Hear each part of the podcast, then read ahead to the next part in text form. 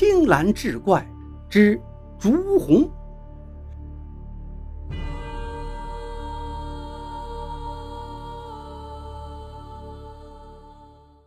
夜里，段生在书房苦苦等候，却始终不见朱红到来。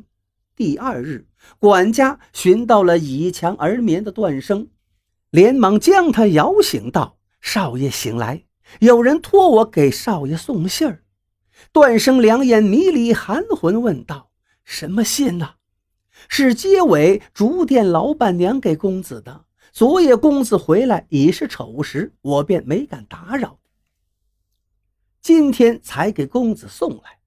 段生并不记得街尾有竹店，他展开信，几个娟秀小字映入眼帘：“段君，请至店中一叙。”段生见字，欣喜若狂，在街上夺路狂奔。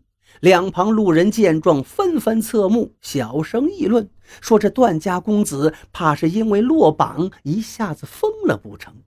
来到店中，见到朱红。他是喜笑颜开，朱红正将一捆捆蜡烛摆上货架，身上衣裳已改，貌美如昔。段生一时不知如何开口，良久问道：“你昨日为何不来见我呀？”朱红闻言莞尔一笑：“奴家只是凡人，怎能穿墙与你相见？”段家二老本不赞同段生与朱红成亲，但见朱红贤惠温良，又有一笔不错的嫁妆，才勉强应允。在段家，朱红并不受长辈妯娌待见，却深得小孩子们的喜欢。朱红也不计较，白日经营竹店，夜里陪段生读书，一切如旧。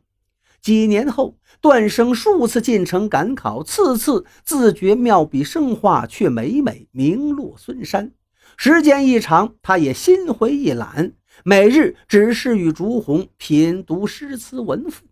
再后来，段生编纂一部古书，每遇到来历不明的注释，竹红总能脱口而出，一语点破，两人便以此为戏。若是说不出来的，便按约定自罚茶水。一番较量后，无论输赢，总把多余的茶水倾覆在地，谁也喝不到口。二人对视，开怀而笑。那段日子，两个人形影不离，宛若一对神仙眷侣。某一年，巡抚大人例行巡视至聊城，其女随行。巡抚之女与城中街头偶遇段生，是一见钟情。巡抚拗不过女儿，只得去段府拜访。在段宅中，巡抚见了段生，观其人仪表堂堂，读其文更是拍案叫好，与之言方知位重举人。巡抚问道：“你可知自己因何落榜？”段生答曰：“不知。”巡抚许诺。段生若答应入赘，必将为其上下打点，开辟仕途。段家上下闻之，无不赞同。二老更是极力相劝，甚至以死相逼。可段生都一口回绝，宁死不从。全家便怨恨起本就来路不明的朱红来。段生担忧朱红，劝其回竹店暂避几日。朱红笑道：“诗曰。”君如磐石，妾当作蒲草。野风再烈，又能奈我何？段生与家人针锋相对，互不退让。巡抚已在聊城停留多些时日，归期将至，一再催促段家。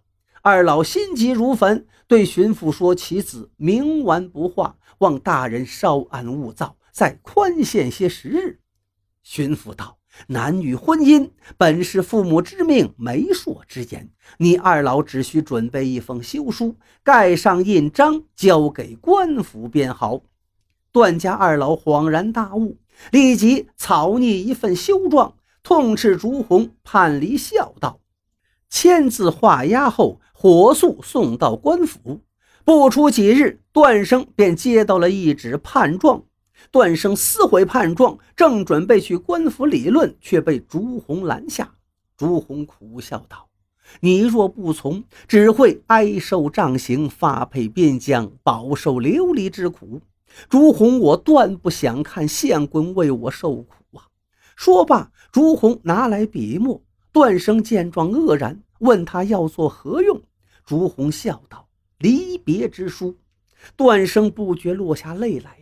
朱红为他拭去泪水，安慰道：“相公情义，朱红了然心中。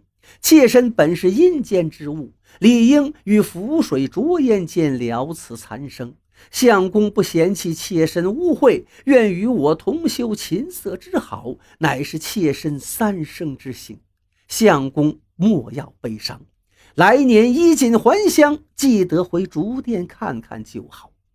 鸡鸣破晓，朱红猛地抱住段生，哭道：“郎君保重！”见朱红离去，二老喜出望外，匆忙置办起婚事。不出三日，准备妥当，府上锣鼓喧天，鞭炮齐鸣，全家老少一片欢声。唯有段生坐在角落，自斟自饮，酩酊大醉。第二日一早，段生被一阵敲门声吵醒，几个孩子在门外喊道：“段哥哥，朱红姐姐出事了，你快去看看吧。”段生闻言冲到街上，路人见了匆匆躲避。段生来到街尾，推开竹店前的众人，冲进堂中。见到眼前景象，他扑通一声跪倒在地。店里的红烛一夜间融成了灰泪，鲜红的蜡油沾满货架，覆满石砖，封住了朱红的衣衫和一纸别书。段生喊着朱红的名字，回音绕梁，久久无人回应。门外挤满了围观的百姓，可没人敢踏进半步。有好事者挤不到人前，就大声问道：“我昨夜听见有人哭嚎，你们谁能告诉我这究竟发生了什么呀？”至此之后，再无人见过段生。有人说段生投河自尽了，有人说他遁入空门，落发为僧。段生离去之后，聊城内的红烛起了异样。一经点燃，片刻即化。人们都说，这城中所有蜡炬都是烛红眼泪凝成。